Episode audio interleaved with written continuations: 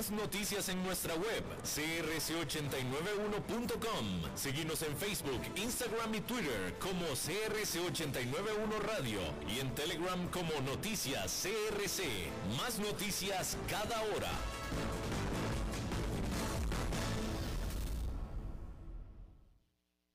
Desde los verdes bosques de nuestra montaña nos llega agua Cerros de la Riva, agua fresca de manantial que te permitirá vivir en equilibrio, proteger tu salud y la de tu familia, libre de sustancias químicas, envasada sin alterar su naturaleza a 2.000 metros de altura. Agua Cerros de la Riva, naturalmente neutral. Búscanos como cerrosdelarriba.gmail.com. Llámanos al 8374 3229. Cerros de la Riva, Live Spring Water. CRC 89.1 Radio y Cadena Radial Costarricense no se hacen responsables por las opiniones emitidas en este programa. Transcomer, puesto de bolsa de comercio, presenta a las 5 con Alberto Padilla.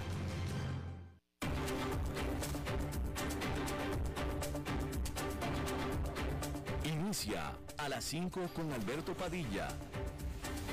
Un programa diseñado con el objetivo de llevarte diariamente un tema de actualidad, acompañado siempre de reconocidos editorialistas, de lunes a viernes a las 5 de la tarde por CRC 89.1 Radio, a las 5 con Alberto Padilla. Hola, ¿qué tal? Saludos, bienvenidos. Muchísimas gracias por estarnos acompañando. Yo soy Alberto Padilla.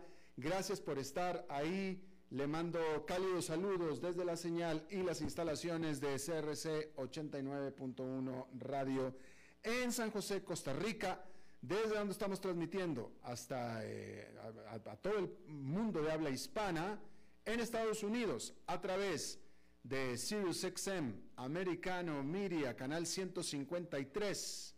Estamos disponibles también en el canal de YouTube de este programa en la página de Facebook para Facebook Live de este programa, así como también en podcast en las principales plataformas para ello, Spotify, Apple Podcast, Google Podcast y otras cinco importantes más. En esta ocasión me acompaña al otro lado de los cristales tratando de controlar los incontrolables el señor Nelson Campos y la producción general de este programa desde Bogotá, Colombia, a cargo del señor Mauricio Sandoval. Bien, hablando de las últimas noticias a nivel internacional, hay que decir que el presidente de Estados Unidos, Joe Biden, se comprometió a enviar más armamento a Ucrania para repeler el asalto que Rusia está haciendo hacia la región en el este de Ucrania, la región de Donbass. El canciller ruso Sergei Lavrov confirmó en una entrevista para la televisión de la India que ha comenzado otra etapa de su eh, de la operación especial, como le llaman ellos, de su país. El Departamento de Defensa de los Estados Unidos reconoció que este es tan solo el preludio de lo que se espera sea una ofensiva mucho mayor, de acuerdo a un oficial eh, del Departamento de Defensa de los Estados Unidos.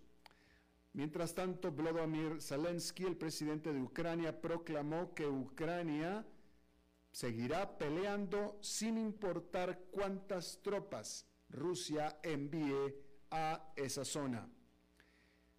Mientras todo esto sucede, las fuerzas rusas tomaron control de la ciudad de Kremina en el este de Ucrania y eh, las tropas ucranianas ya abandonaron esa zona. El gobernador de esa región, Sergei Gadai, dijo que Kremina, su ciudad, está bajo control de los rusos. Mantuvo que las, afirmó que las evacuaciones de ciudadanos son ya imposibles. Mientras tanto, no se permitió corredores humanos para dejar a civiles salir de esa área por tercer día consecutivo, de acuerdo a el viceprimer ministro de Ucrania, Irina Bereshkuk. Grecia anunció que tomó posesión, incautó un tanquero petrolero ruso como parte de las sanciones que la Unión Europea está imponiendo para castigar a Rusia por la invasión a Ucrania. La Unión Europea había prohibido a los barcos con bandera rusa a que atracaran en todo puerto de esa región. Este barco llamado el Pegas fue incautado cerca de la isla de Evia, muy cerca de tierra firme, con todo y sus 19 miembros de la tripulación. Y bueno, hay que decir que, cambiando de tema, esta semana marca las reuniones de primavera del Banco Mundial y también del Fondo Monetario Internacional, y nomás empezando, ambos emiten una advertencia, y es que la economía mundial está perdiendo fuerza y rápidamente. El Banco Mundial recortó su pronóstico de crecimiento global en el 2022 de 4,1 a 3,2%, es decir, casi un punto porcentual, anticipando una fuerte desaceleración del crecimiento estimado de 5,5% en el 2021. Por su parte, el Fondo Monetario Internacional también recortó su estimado de crecimiento mundial en casi un punto porcentual del original 4,4% al actual 3,6%, advirtiendo que la invasión de Rusia a Ucrania y rechazo tácito de China a condenarla podría conducir a la economía del mundo a su fragmentación en bloques rivales. El presidente del Banco Mundial, David Malpass, dijo a los periodistas que graves crisis superpuestas pesan sobre la recuperación. Está el COVID-19, la inflación y la invasión rusa de Ucrania. Agregó que los países en desarrollo, muchos de los cuales enfrentan altos niveles de deuda y una caída en el valor de sus monedas, así como crecientes precios de alimentos, son motivo de especial preocupación.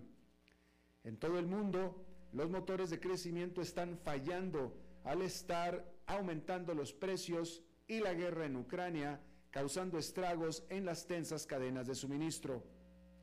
Europa, que depende en gran medida de Rusia para satisfacer sus necesidades energéticas, está particularmente expuesta. Allí, mucho podrían depender del próximo movimiento del presidente ruso Vladimir Putin. En Estados Unidos, la inflación ha alcanzado un nivel no visto en cuatro décadas y eso ha obligado a la Reserva Federal a considerar un retroceso agresivo de su apoyo a la economía durante la pandemia, lo que aumentó los temores de que podría elevar tanto las tasas de interés que provoque una recesión. Y China experimentó una caída en las ventas minoristas del 3,5% en marzo con respecto al año anterior, ya que los estrictos confinamientos destinados a frenar la propagación del COVID-19 pesaron sobre la actividad en los principales centros como Shanghái. Si bien Europa es la más vulnerable, Goldman Sachs calculó esta semana las probabilidades de una recesión en Estados Unidos en un 15% en los próximos 12 meses y un 35% para los próximos 24 meses. El banco japonés Nomura dijo el lunes que aumentan las posibilidades de que China caiga en una recesión esta misma primavera. Y eso no es todo. Los países más pequeños también están batallando y aún incluso más. Muchos pidieron grandes préstamos durante la última década para hacer frente a los efectos de la crisis financiera del 2008 y la pandemia. Ahora, las tasas de interés están comenzando a subir, al igual que los precios de los productos básicos como los alimentos y el combustible. Al respecto, el presidente del Banco Mundial dijo, estoy profundamente preocupado por los países en desarrollo. Se enfrentan a repentinos aumentos de los precios de la energía, los fertilizantes y los alimentos y la probabilidad de que aumenten las tasas de interés. Cada uno de ellos los golpea con fuerza. Por ejemplo, Sri Lanka está en conversaciones con el FMI para obtener asistencia financiera de emergencia mientras lucha contra una crisis económica. La nación insular, de 22 millones de habitantes, está lidiando con cortes de energía y una grave escasez después de agotar sus reservas de divisas. Los recortes en los estimados de crecimiento son otro golpe al frágil sentimiento de los inversionistas, porque el indicador Business and Fear, mejor dicho, el indicador Fear and Greed, que quiere decir miedo y avaricia, está nuevamente en territorio de miedo, es decir, que los inversionistas tienen miedo después de que hace solamente una semana producía una lectura de neutral. ¿Cómo se refleja ese miedo? Bueno, pues con caídas en el mercado, porque allá en Nueva York la jornada del el lunes fue una negativa. Sin embargo, la jornada de este martes fue de lo contrario, fue de rebote con el índice industrial Dow Jones con una ganancia de 1,45%, el Nasdaq Composite con una ganancia de 2,15% y el Standard Poor's 500 con un avance de 1,61%, esto a pesar de que, eh, de acuerdo al indicador, el sentimiento de los inversionistas es de miedo, de pesadumbre. Y hay que decir que los prestamistas más grandes de Estados Unidos tienen una privilegiada visión profunda de la salud de la economía del país. Entonces, cuando sus resultados muestran signos de tensión, son malas noticias para el camino que sigue. Bank of America fue el último en compartir sus resultados el lunes. Y este, que es el más grande banco de primer piso de los Estados Unidos, registró una ganancia de 7.000 de 7,1, mejor dicho, 7.100 millones de dólares durante los primeros tres meses del año, que ciertamente es mucho, pero también es una disminución del 12% en comparación con el mismo periodo del 2021. Citi, Goldman Sachs, Morgan Stanley, Wells Fargo y JP Morgan Chase también vieron grandes caídas en sus resultados durante el primer trimestre. Las acciones del Bank of America subieron más de un 3% el lunes, ya que aún así logró superar las expectativas de Wall Street. Pero el sector está bajo presión. El índice bancario KBW ha perdido un 12% desde que comenzó marzo. La turbulencia del mercado ha enfriado el ánimo de compras y fusiones corporativas, lo que fue una gran ayuda para los bancos durante el año pasado. Goldman Sachs, por ejemplo, vio caer sus ingresos de banca de inversión a 2.400 millones de dólares, que es un desplome del 36% en comparación con el primer trimestre del 2021. Y por tanto, Main Street se mantiene mejor que Wall Street.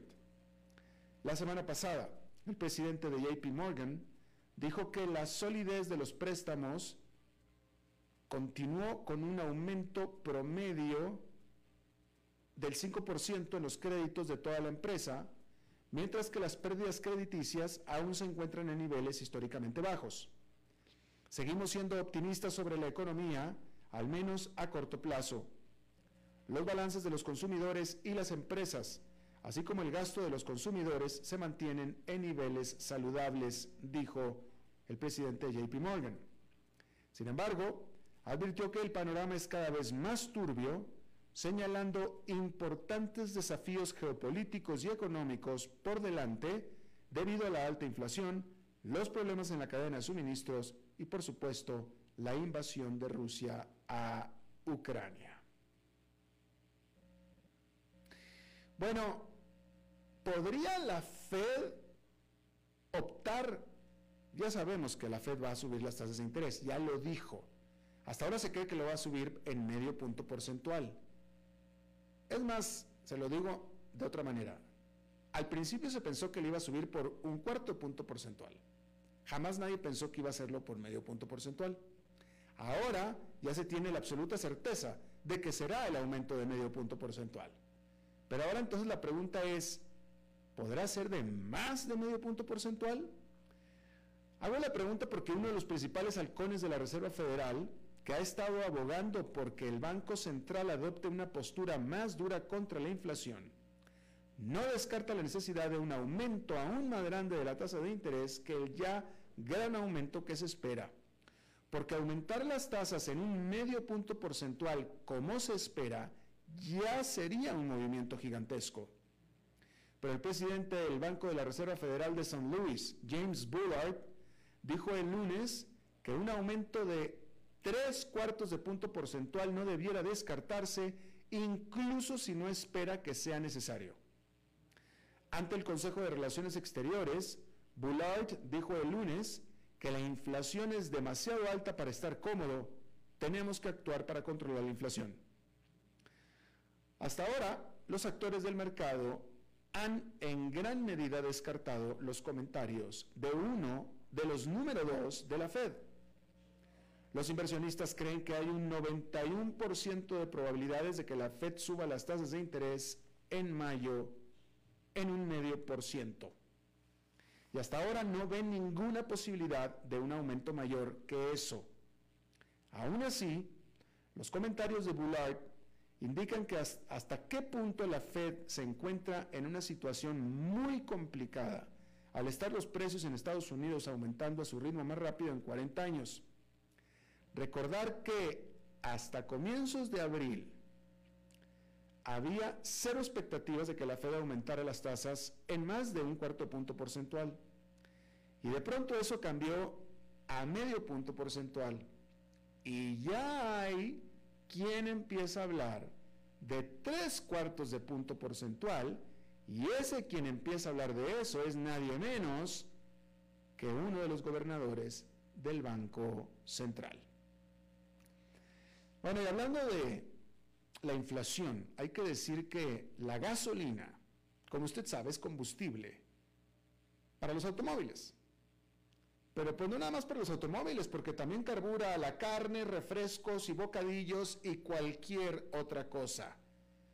Se estima que el 80% del combustible comprado en los Estados Unidos proviene de las tiendas de conveniencia locales, que generan alrededor de 475 mil millones de dólares en ingresos cada año, según datos de la firma Ibis World. Una cuarta parte de eso proviene del 44% de los consumidores que llegan a cargar gasolina, pero que se bajan de su auto e ingresan a la tienda para comprar comestibles, bocadillos, cervezas y cigarrillos. Entonces, mientras la invasión rusa de Ucrania y las tasas de inflación récord hacen que los precios del crudo se disparen, no son solo Shell, Exxon, Mobil y Chevron los que se ponen nerviosos.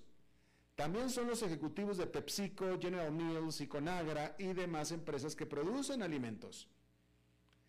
El precio promedio nacional de la gasolina en los Estados Unidos fue de alrededor de 4 dólares con 10 centavos por galón la semana pasada, según datos copilados por la AAA. Si bien eso está un poco por debajo del récord, todavía es lo suficientemente alto como para hacer que el 60% de los estadounidenses reconsideren sus hábitos de manejo y realicen algunos cambios en el estilo de vida, según una encuesta realizada por la compañía de servicios automotrices, es decir, por la AAA. Menos conducción y menos viajes a la bomba suelen ser un doble golpe para los minoristas de tiendas de conveniencia, una pérdida de tráfico peatonal y dinero restante para las compras discrecionales. Al respecto, Goldman Sachs escribió que nuestros contactos minoristas de las tiendas de conveniencia han resaltado recientemente algunos signos de extensión en el gasto de los consumidores, ya que los precios de la gasolina siguen siendo obstinadamente altos y un minorista notó una desaceleración en las compras en tiendas en marzo en todas las categorías. Escribió el banco que el aumento de los precios de la gasolina también parece estar afectado, o mejor dicho, afectando a las ventas de los bocadillos envasados. Esto se evidencia por la tendencia de disminución del volumen que se observa en la mayoría de las principales categorías de bocadillos y las disminuciones absolutas del volumen para el chocolate de una sola porción y la carne seca, dijo Goldman Sachs.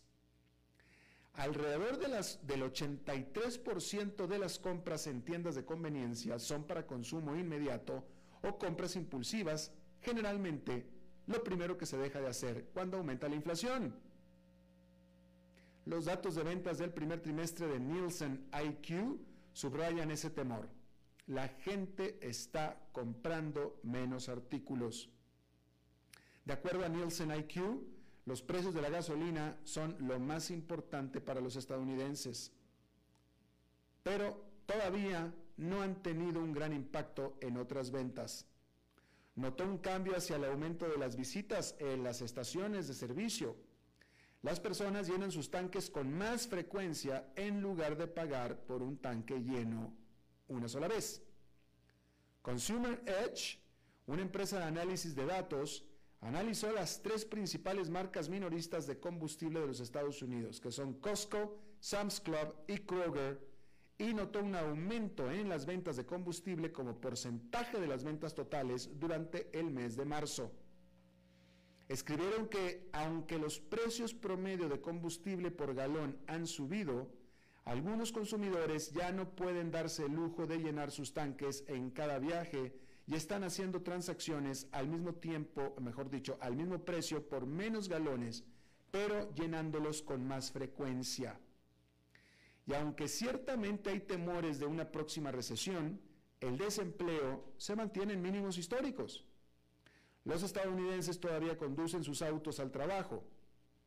Walmart, Costco y las tiendas de conveniencia están vinculando promociones o descuentos de productos a la compra de gasolina para tratar de alentar las visitas dentro de la tienda.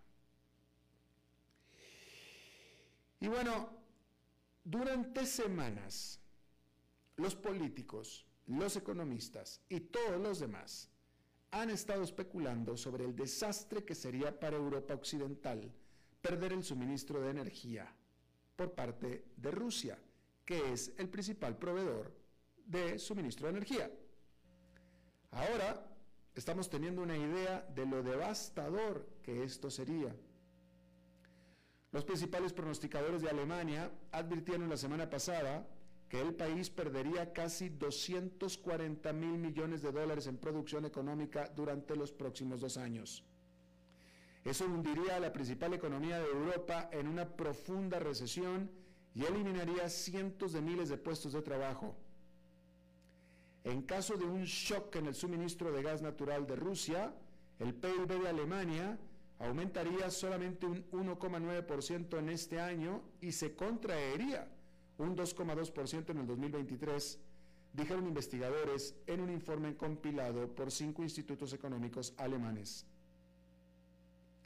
Esa asombrosa cifra subraya el dilema geopolítico al que se enfrentan los líderes occidentales al enfrentarse a un petroestado tan poderoso como lo es Rusia. La abominable violencia de los militares rusos en Ucrania ha llevado a los funcionarios de la Unión Europea a acordar una prohibición gradual del carbón ruso. Pero el gas natural es otra historia, el gas natural ruso. Alemania, durante el 2020, importó casi la mitad de sus suministros de gas natural de Rusia usándolo para calentar hogares, generar electricidad y alimentar sus fábricas en general. Perder ese suministro impulsaría aún más la inflación que ya se encuentra en su nivel más alto en más de cuatro décadas. La semana pasada, el ministro de Finanzas alemán, Christian Lindner, dijo que el país se estaba moviendo lo más rápido posible para deshacerse de la energía rusa pero reiteró que el país no podía cortar los suministros de la noche a la mañana. Si tan solo pudiera seguir mi corazón, habría un embargo inmediato, sobre todo, dijo al periódico Die Zeit el ministro de Finanzas alemán. Sin embargo, continuó, es dudoso que esto detenga la maquinaria de guerra en el corto plazo. Bien. Hay que decir que el Ministerio del Exterior de China, es decir, la Cancillería de China, dijo que había firmado un acuerdo de seguridad con las Islas Solomón, un día después de que Estados Unidos había dicho que enviaría a oficiales a ese país de las Islas Solomón para discutir la reapertura de su embajada ahí. una eh, versión de ese acuerdo, un bosquejo de ese acuerdo, permitiría, de acuerdo a lo que se supo por el bosquejo de ese acuerdo, permitiría a la policía china ayudar a mantener lo que llamaron el orden social en las islas. Este acuerdo atrajo las críticas de Australia y de Nueva Zelanda, que por supuesto están sumamente preocupados por el aumento de la presencia militar china en el Pacífico. Y hablando de empresas, las acciones de Netflix, Netflix, se desplomaron casi un 25% en las operaciones extemporáneas del martes, luego de haber revelado que perdió suscriptores durante el primer trimestre de este año. Este gigante del streaming, Netflix, el fundador del streaming, el inventor del streaming, reportó que tenía 200 mil suscriptores menos al finalizar marzo que con los que comenzó enero. Y lo peor de todo es que Netflix dijo que espera perder otros 2 millones más de suscriptores durante el corriente segundo trimestre.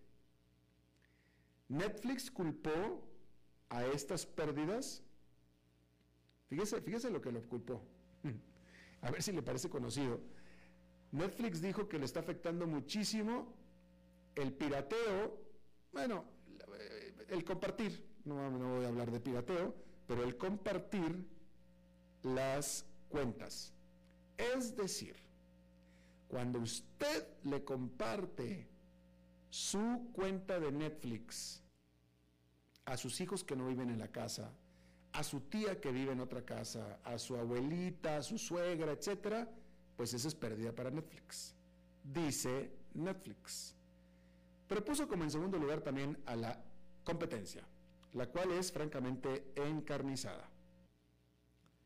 Pero bueno, las acciones se desplomaron un 25%. Hay que recordar que Netflix es la creadora, la inventora del servicio de streaming. Esta empresa que comenzó siendo hace, hace apenas 20 años, ¿eh? Ah, un poquito más, 22 años, a finales del siglo pasado. Netflix comenzó siendo una empresa de alquiler de DVDs. ¿Y eso es lo que era? Alquiler de DVDs por correspondencia. La gran novedad de Netflix era que le alquilaba los DVDs por correo, por correspondencia. Y esa fue la debacle de Blockbuster. ¿Usted se acuerda de Blockbuster? Bueno, pues esa fue la debacle de Blockbuster, Netflix, justamente. Y después Netflix empezó a crear y inventó el streaming y ahora es lo que es. Pero pues por supuesto que a muchas, a muchas otras empresas les encantó el asunto, ¿no? Y por eso tiene la competencia que tiene. Pero bueno, un poco de la historia de Netflix. Vamos a hacer una pausa y regresamos con nuestra entrevista de hoy. A las 5 con Alberto Padilla, por CRC 89.1 Radio. El valor en la ética incluye no tener miedo de lo que se dice y a quién se le dice, sin importar las consecuencias o represalias que puedan sobrevenir.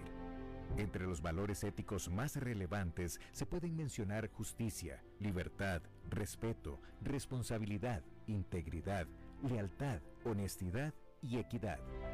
Los valores éticos se adquieren durante el desarrollo individual de cada ser humano en el entorno familiar, social, escolar e inclusive a través de los medios de comunicación. Solo si lo público y lo privado caminamos en positivo y con valores, Costa Rica saldrá adelante. Un mensaje de la Cámara Nacional de Radiodifusión, Canara. ¿Sabía usted que Transcomer es el puesto de bolsa de comercio más grande de Costa Rica, con 19 años en el mercado y miles de clientes? Cuentan con asesores y corredores expertos que saben de lo que hablan y ofrecen productos de inversión seguros y modernos, hechos a la medida. Pero sobre todo, al invertir en Transcomer, usted invierte en la única bolsa vigilada por el Banco Central. Y en un mundo sobrecargado de información, usted debe de estar con los mejores. Transcomer, puesto de bolsa de comercio. Construyamos juntos su futuro. Somos expertos en eso. Desde los verdes bosques de nuestra montaña nos llega Agua Cerros de la Riva, agua fresca de manantial que te permitirá vivir en equilibrio, proteger tu salud y la de tu familia, libre de sustancias químicas, envasada sin alterar su naturaleza a 2.000 metros de altura. Agua Cerros de la Riva, naturalmente neutral. Búscanos como cerrosdelariva.gmail.com Llámanos al 8374 3229. Cerros de la Riva, Live Spring Water.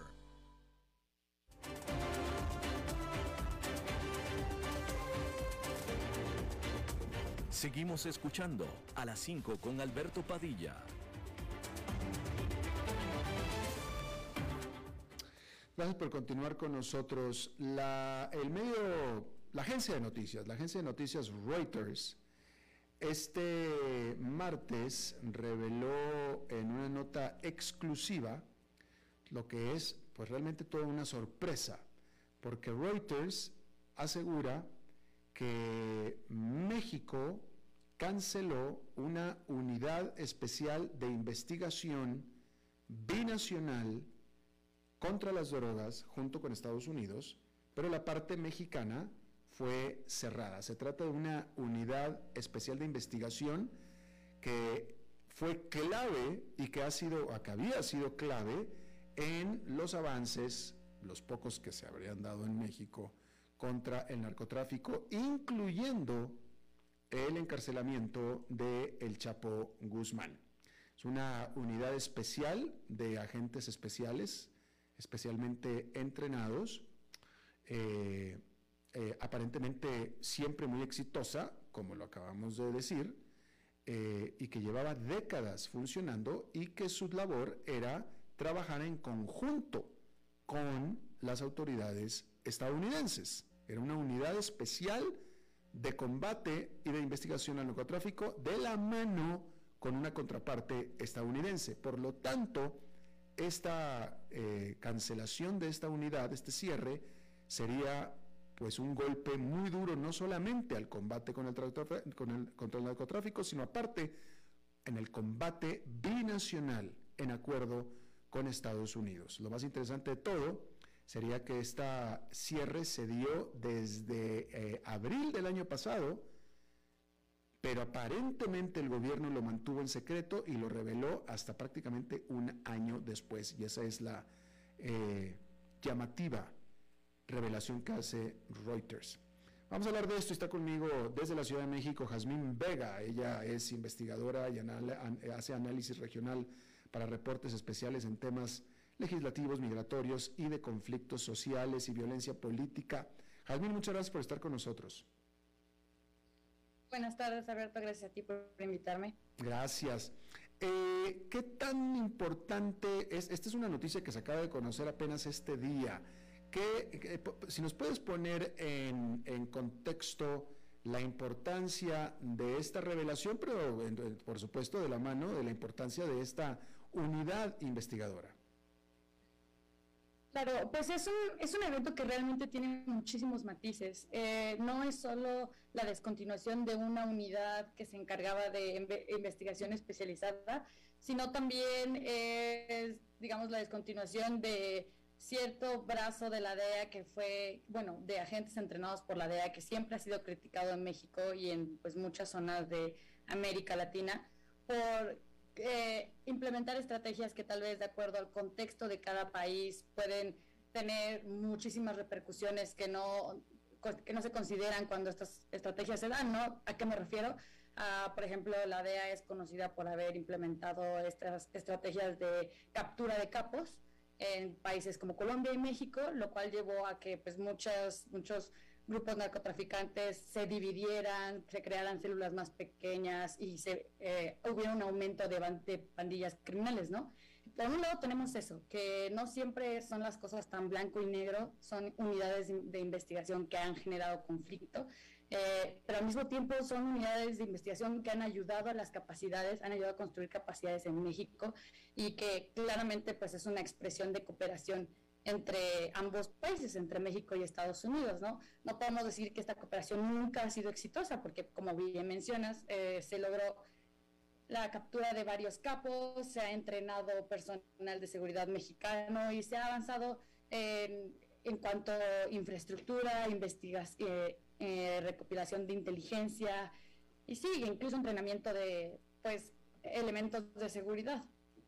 Entonces, el, sí, Perdón, pensé que te interrumpí. No, no, no, al contrario, te iba a interrumpir yo a ti. Te, te quería preguntar si el gobierno de México ha expresado algo y qué fue lo que expresó y si no ha expresado, qué es lo que sabemos de las razones del gobierno de México de eh, cancelar eh, esta unidad.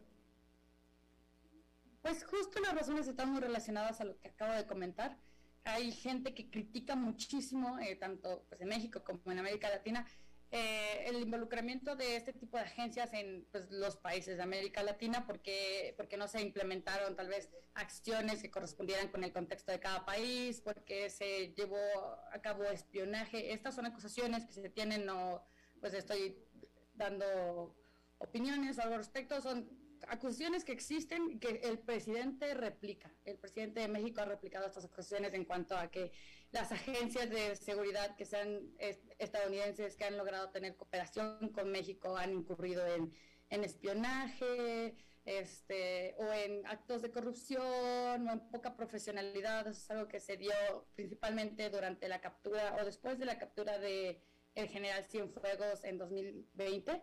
Eh, hubo muchísimas acusaciones de parte del de, eh, presidente de México, López Obrador, hacia agencias de seguridad estadounidenses. Entonces, la descontinuación de esta unidad también se da en ese contexto en el que tenemos actualmente una administración que tiene muchísima desconfianza hacia organizaciones de seguridad de otros países porque están pues relacionadas con intereses que el presidente considera como no no los intereses a favor del pueblo mexicano, ¿no? Es lo que él ha expresado en sus reuniones matutinas principalmente.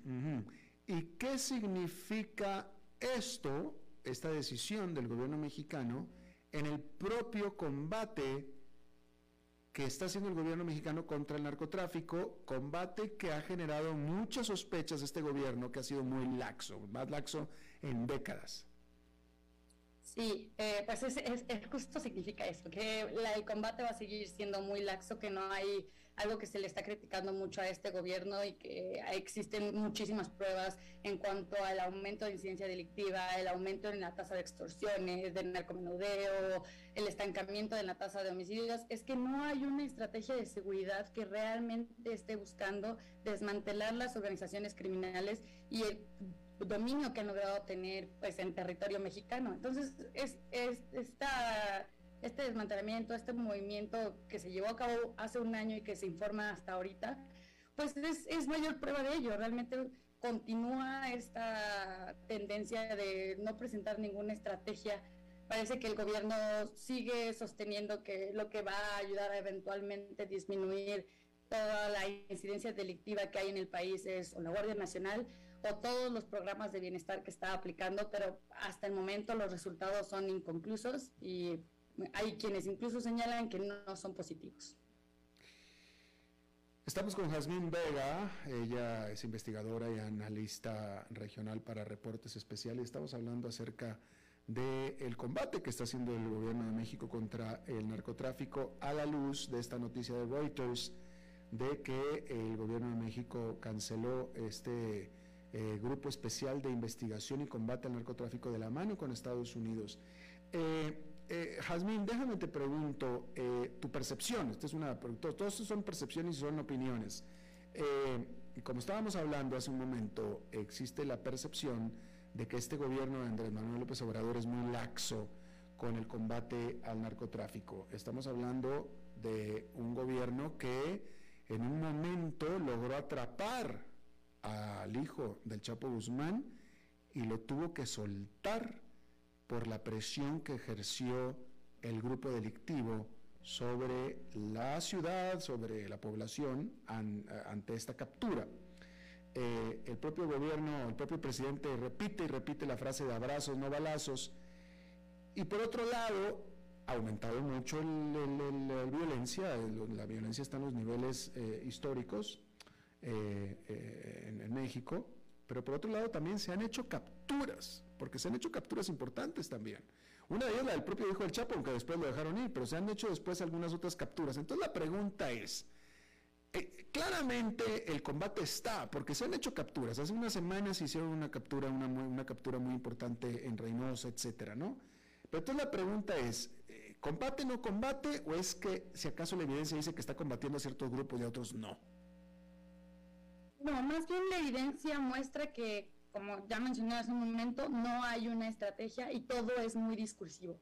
Eh, justo este, este mensaje de abrazos, no balazos, pues es algo que realmente llega al pueblo mexicano porque muchas poblaciones se han tenido que ver eh, envueltas en actividades criminales por la falta de oportunidades económicas. Eso es algo eh, pues muy, muy conocido en México, también que se da en otros países de América Latina.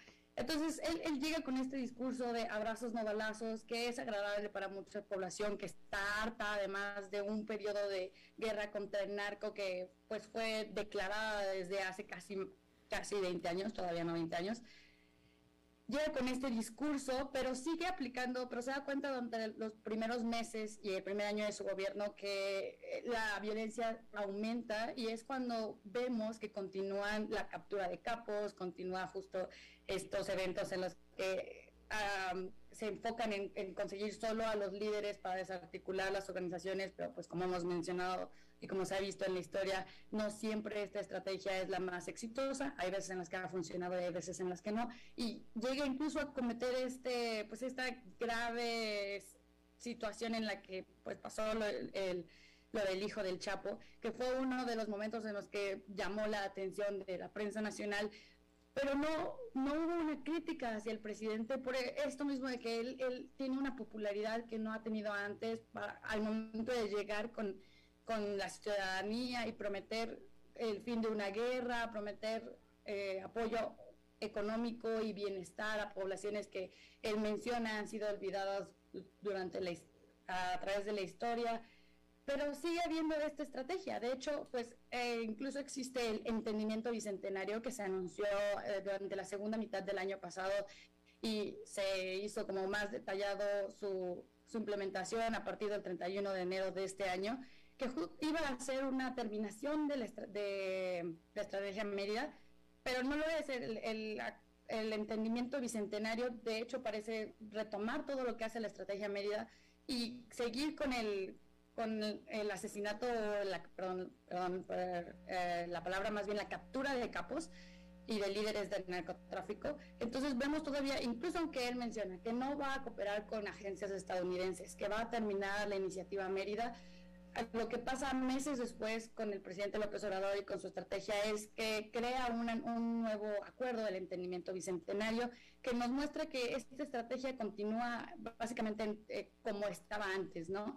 Eh, el entendimiento bicentenario en su momento, se habló como un, acuerdo que prometía mucho porque metía temas de salud y temas de tráfico de armas, pero realmente no se ha detallado acciones concretas o no se ha hablado bien del calendario para llevar a cabo dichas acciones, ni siquiera se ha comprometido Estados Unidos a un presupuesto. Y eso en parte es porque pues Estados Unidos no tiene ninguna forma de presionar al gobierno de López Obrador para realmente implementar estrategias de seguridad que ah, busquen desarticular a estos grupos, ¿no? Entonces, volvemos al mismo, todo parece ser discurso, no parece cambiar la estrategia de seguridad que se ha implementado desde hace años y más que nada, más bien no parece haber ni siquiera una estrategia concreta, porque por un lado hay unas acciones, por otro lado hay otras, en algunos lugares se están persiguiendo capos cuando realmente se vuelve un problema. Un ejemplo ahorita es el estado de Zacatecas, en el que se está hablando mucho de cómo se está atacando estos grupos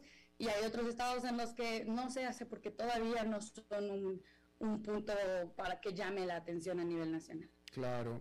Eh, Jazmín, tú como, como mexicana residente en México, eh, eh, y tú lo sabes, eh, si hay algo que, no nada más los mexicanos, de hecho los latinoamericanos también son muy sensibles, es a la inseguridad, es decir, recurrentemente dicen y afirman que la inseguridad es su principal preocupación, la inseguridad es, es lo que más les molesta, presuntamente Felipe Calderón, eh, eh, Enrique Peña Nieto, fueron impopulares por lo que, todo lo impopulares que pudieron haber sido fue por, no haber controlado la inseguridad, incluso en el caso de Felipe Calderón se le acusa de haberla generado, etcétera. ¿Cómo es posible, si en este momento la inseguridad está en su peor momento en México, López Obrador pueda ser tan popular? Claro, pues este es un tema que muchas personas han tratado de explicar en México y justo las encuestas que se han realizado al respecto nos revelan algo muy interesante, que es las personas, los mexicanos, desaprueban la forma en la que el gobierno de López Obrador ha llevado a cabo el manejo de temas críticos para el país, salud, seguridad, educación. En esos rubros el gobierno está completamente reprobado pero está pasando un fenómeno muy interesante en el que López Obrador no es, el presidente López Obrador no está siendo calificado junto con su gobierno. Parece haber estos dos actores diferentes, que es el gobierno que está en turno, el gobierno federal que tiene todas estas fallas, y López Obrador, que es este personaje que ha logrado eh, pues tener este respaldo del pueblo, este respaldo en temas de principalmente e-, económicos, que es la bandera que más defiende, que pues incluso los temas de inseguridad los relaciona a las faltas de oportunidades económicas que han tenido las personas, asegura que existe como pues esta posibilidad de pacificar eh, el territorio a través de más oportunidades laborales o más, más eh, apoyos para los jóvenes o las familias que podrían ser vulnerables al crimen. Y mientras él mantiene este discurso y esta proyección de su imagen diario, porque pues el presidente López Obrador tiene una conferencia matutina en las mañanas, y mientras él pues también tiene una imagen transparente, a la fecha nunca se ha revelado ningún caso de corrupción directamente ejecutado por el presidente, porque hay casos pues de sus familiares, pero no de él, pues él sigue siendo esta figura, podría decirse de esperanza, que también ha sabido movilizar a, ciertos grupos de la población para continuar apoyándolo. Pero decir que pues no existe un descontento en la población sería completamente erróneo. Sí hay muchas personas, sí hay encuestas que revelan que eh, eh, el gobierno está reprobado en estos temas críticos. Sí, por supuesto que sí, pero es un fenómeno, definitivamente un fenómeno, porque de, nuevo, eh, presuntamente y presuntamente el país en este momento está en peor momento desde muchos puntos de vista que en cualquier periodo de los dos sexenios anteriores. Y sin embargo, ninguno de los dos presidentes anteriores tuvo la popularidad que tiene Andrés Manuel López Obrador. Es definitivamente un fenómeno de imagen y comunicación. Jazmín Vega, eh, investigadora y, eh, hace análisis regional para reportes especiales en temas legislativos, migratorios y de conflictividad social y violencia política desde la Ciudad de México. Te agradezco muchísimo que hayas hablado con nosotros. Desde ti, Alberto, un saludo a todo tu público. Buenas tardes. Gracias y gracias a ti también. Bien, vamos a hacer una pausa y regresamos con más. A las 5 con Alberto Padilla, por CRC 89.1 Radio. El valor en la ética incluye no tener miedo de lo que se dice y a quién se le dice, sin importar las consecuencias o represalias que puedan sobrevenir. Entre los valores éticos más relevantes se pueden mencionar justicia, libertad, respeto, responsabilidad, integridad, lealtad, honestidad y equidad. Los valores éticos se adquieren durante el desarrollo individual de cada ser humano en el entorno familiar, social, escolar e inclusive a través de los medios de comunicación. Solo si lo público y lo privado caminamos en positivo y con valores, Costa Rica saldrá adelante. Un mensaje de la Cámara Nacional de Radiodifusión, Canara. ¿Sabía usted que Transcomer es el puesto de bolsa de comercio más grande de Costa Rica, con 19 años en el mercado y miles de clientes? Cuentan con asesores y corredores expertos que saben de lo que hablan y ofrecen productos de inversión seguros y modernos, hechos a la medida. Pero sobre todo, al invertir en Transcomer, usted invierte en la única bolsa vigilada por el Banco Central. Y en un mundo sobrecargado de información, usted debe de estar con los mejores. Transcomer, puesto de bolsa de comercio. Construyamos juntos su futuro. Somos expertos en eso. Desde los verdes bosques de nuestra montaña nos llega agua cerros de la riva, agua fresca de manantial que te permitirá vivir en equilibrio, proteger tu salud y la de tu familia, libre de sustancias químicas, envasada sin alterar su naturaleza a 2.000 metros de altura. Agua cerros de la riva, naturalmente neutral. Búscanos como cerrosdelariva.gmail.com Llámanos al 8374-3229. Cerros de la Riva, Live Spring Water.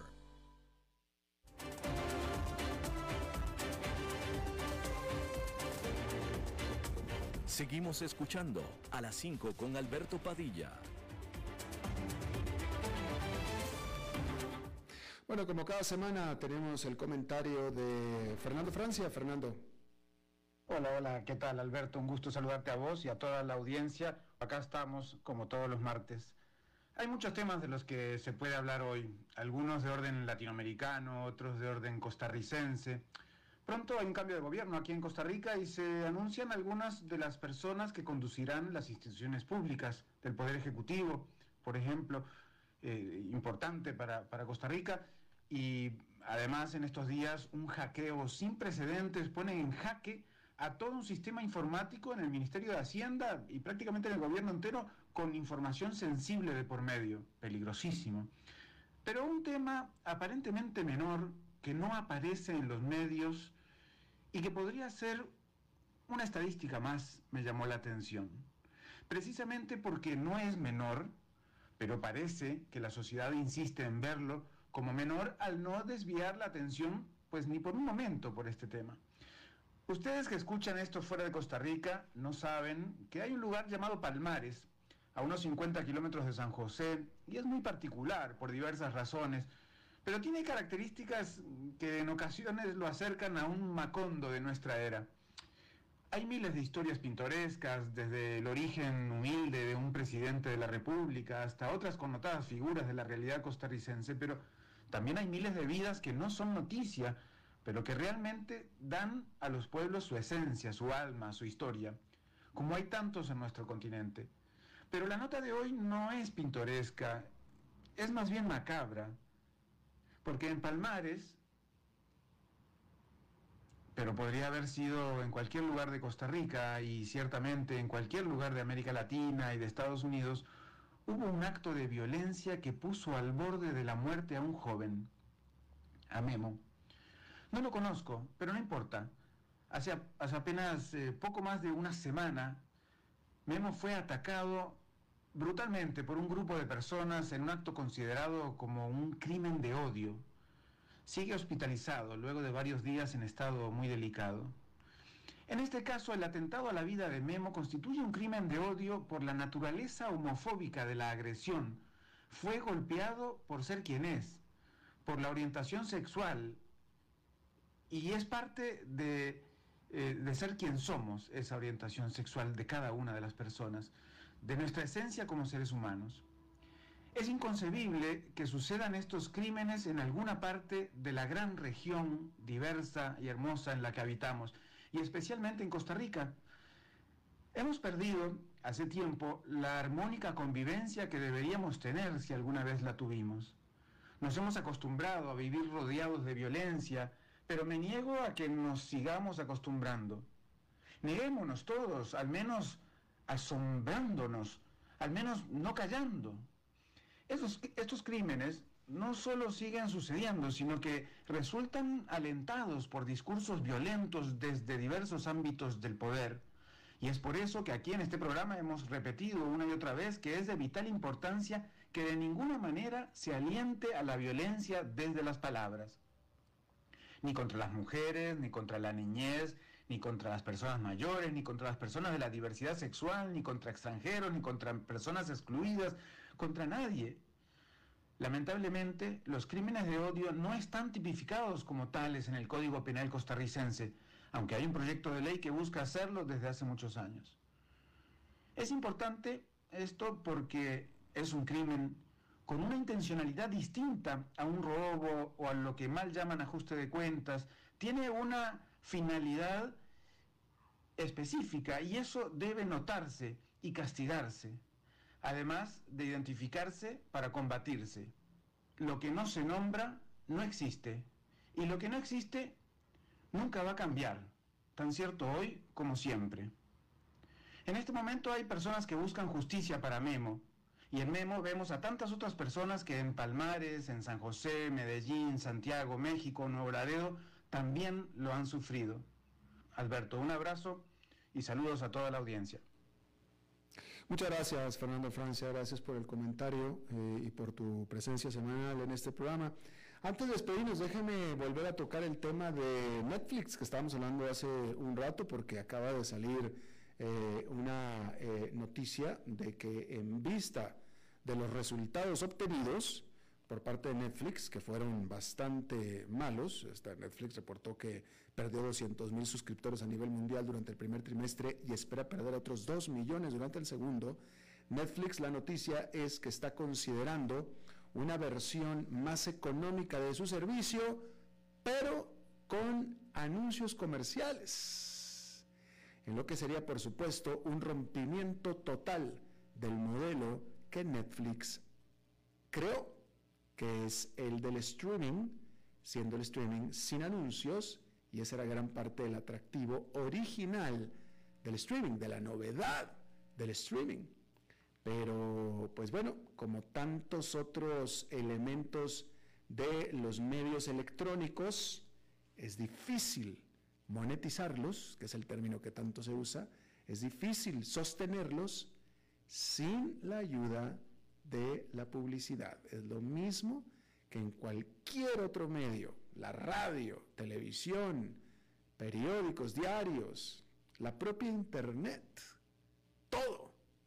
Sin los patrocinios, sin los anuncios comerciales, es muy difícil. Solamente por medio de suscripción es difícil, es difícil. Y bueno, la noticia es que Netflix en vista de los resultados obtenidos, está considerando una versión más barata de sí misma, pero apoyada por anuncios comerciales, es decir, apoyada por patrocinadores. Bueno, eso es todo lo que tenemos por esta emisión. Muchísimas gracias por habernos acompañado. Espero que termine su día en buena nota, en buen tono y nosotros nos reencontramos en 23, en 23 horas. Que la pase muy bien.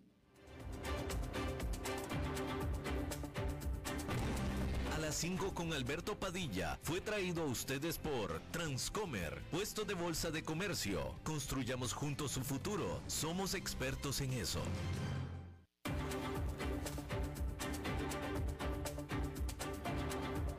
Concluye a las 5 con Alberto Padilla.